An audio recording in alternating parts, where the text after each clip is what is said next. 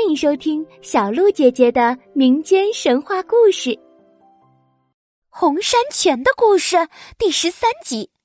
上集故事我们说到，石豚抱起了玉花，可是玉花被那妖怪变得又硬又沉，根本没办法骑马。于是石豚只好抱紧了玉花，跟着马儿踏上了往回赶的路。这片大山实在是太难走了。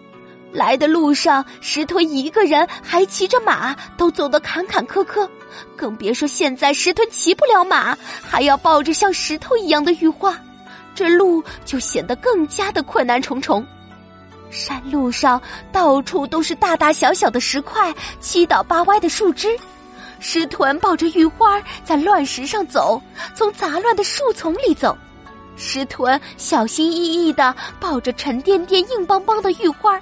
宁愿自己身上被石头磕伤、被树枝划伤，他也不愿意让玉花身上出现任何的伤口。石豚抱着玉花走过了陡坡，走进了枫树林。他的腿又酸又痛，他的胳膊也麻了。可是他舍不得放下玉花，玉花的眼泪都流尽了。他的心里在说：“石豚啊，你放下我吧。”这么远的路，你抱着我，根本没办法走路呀！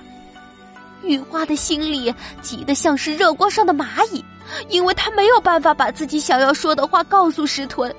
石豚也害怕玉花会担心自己，开口安慰道：“玉花，你别担心，我可是很强壮的呢。再说，你就算真的变成一块石头，我也不会抛弃你的。”玉花听了石豚的话，便不再胡思乱想，也不再落泪了。他们俩慢慢的走着，可是突然红脸妖怪又来了，他又想干什么呢？请听下集故事。